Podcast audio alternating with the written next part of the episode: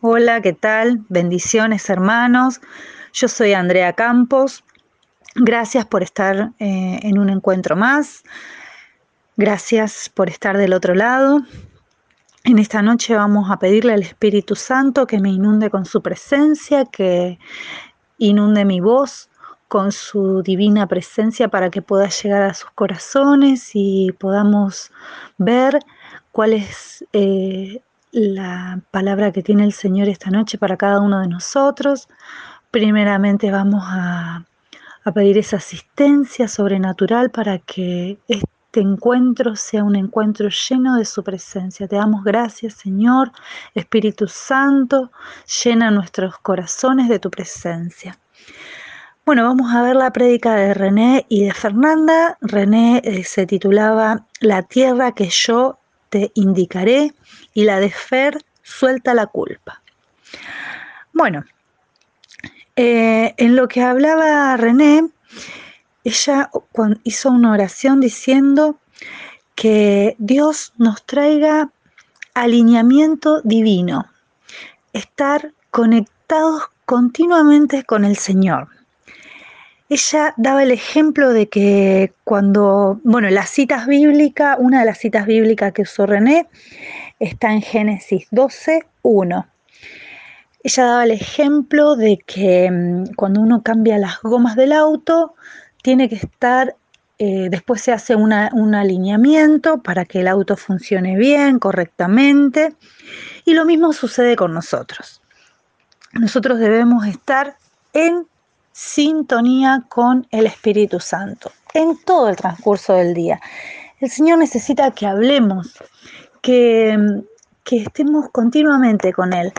Acá en la palabra que René habló, el Señor le habla a Abraham de que tiene que dejar la casa paterna. ¿Y a qué se refería con esto? A moverse. Muchas veces nosotros tenemos planes, tenemos cosas y el Señor nos quiere llevar a otro lugar o nos pasa alguna situación y nosotros nos cuesta aceptarlo, nos cuesta transcurrir por ese momento de dolor, de dificultad y nos cerramos. Y en ese momento tenemos que aprender a buscar a Dios, porque Él es nuestro creador, Él es el que nos guía, Él es el que nos va a dar esa sabiduría divina. Entonces, si no estamos alineados con el Espíritu Santo, no vamos a tomar buenas decisiones y esas decisiones van a traer eh, eh, decisiones erróneas, vamos a tomar, van a traer consecuencias que nos afecten aún más. Tenemos que tener esa común unión con el Espíritu Santo, con el Señor, porque Él es todopoderoso. Bueno, yo les dejo entonces para que ustedes lo lean. En Génesis 12.1 es una palabra hermosa, la que podemos trabajar durante la semana hasta el próximo encuentro. Eh, también tenemos que estar abiertos a los cambios y dejar las malas costumbres. Muchas veces tenemos malas costumbres que vienen desde nuestra, desde nuestra familia, y nosotros seguimos con esas malas costumbres y tenemos que decidirnos dejar esas cosas que no le agradan, esas esos malos hábitos que tenemos. Tenemos que, que aprender a soltar todos en las manos del Señor y no controlar todo lo que está a nuestro alrededor. Porque uno a veces quiere ayudar y en vez de ayudar quiere estar controlando, a ver si hacen las cosas bien, como las hacemos nosotros, y, no edificamos, estamos controlando. Tenemos que aprender a soltar a nuestros hijos, a nuestro esposo, a, todos los que nos rodean y orar, orar para que sea la voluntad de Dios y no la nuestra. Después también René habló eh, de la palabra de Primera de Samuel 16, en el capítulo, el capítulo 16. Eh, la historia de Saúl, que es cuando quiere agradar más a la gente que al Señor. Y bueno, ahí eh, vemos como Dios ya no lo tiene tanto en cuenta, porque Dios conoce el corazón de todos. Dios sabe, porque nosotros podemos aparentar una cosa, pero Dios conoce nuestro corazón.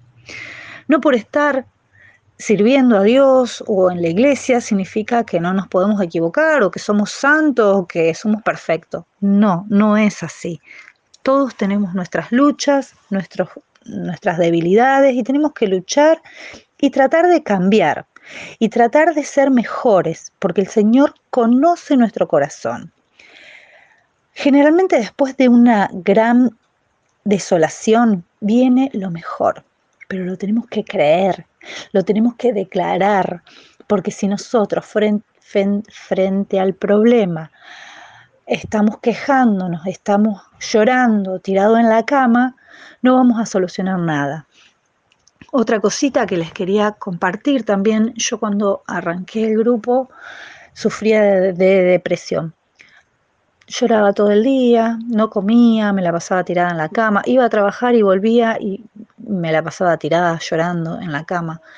Y la verdad que estaba muy lejos de mí bromear, hacer chistes y porque estaba mirando mi ombligo y mi situación dolorosa y pude quebrar con eso que venía de herencia de mi abuela, de mi mamá, de mi papá, de toda mi familia y pude salir adelante porque empecé a proclamar la palabra del Señor, a decir lo que viene es mejor, yo soy hija del rey de reyes, todo lo que haga me saldrá bien.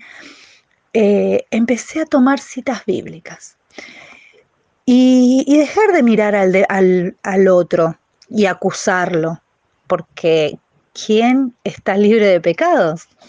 Eh, no, nosotros tenemos que estar alineados con el Señor porque la culpa nos aleja de Dios. No somos jueces para culpar a nadie y también no tenemos que dejarnos engañar por el enemigo y sentir culpa. Yo los invito, hermano, en este momento que mm, oremos, empecemos a leer la palabra del Señor para buscar discernimiento, para buscar esa, esa sabiduría divina, esa sabiduría sobrenatural que nos guíe a tomar buenas decisiones.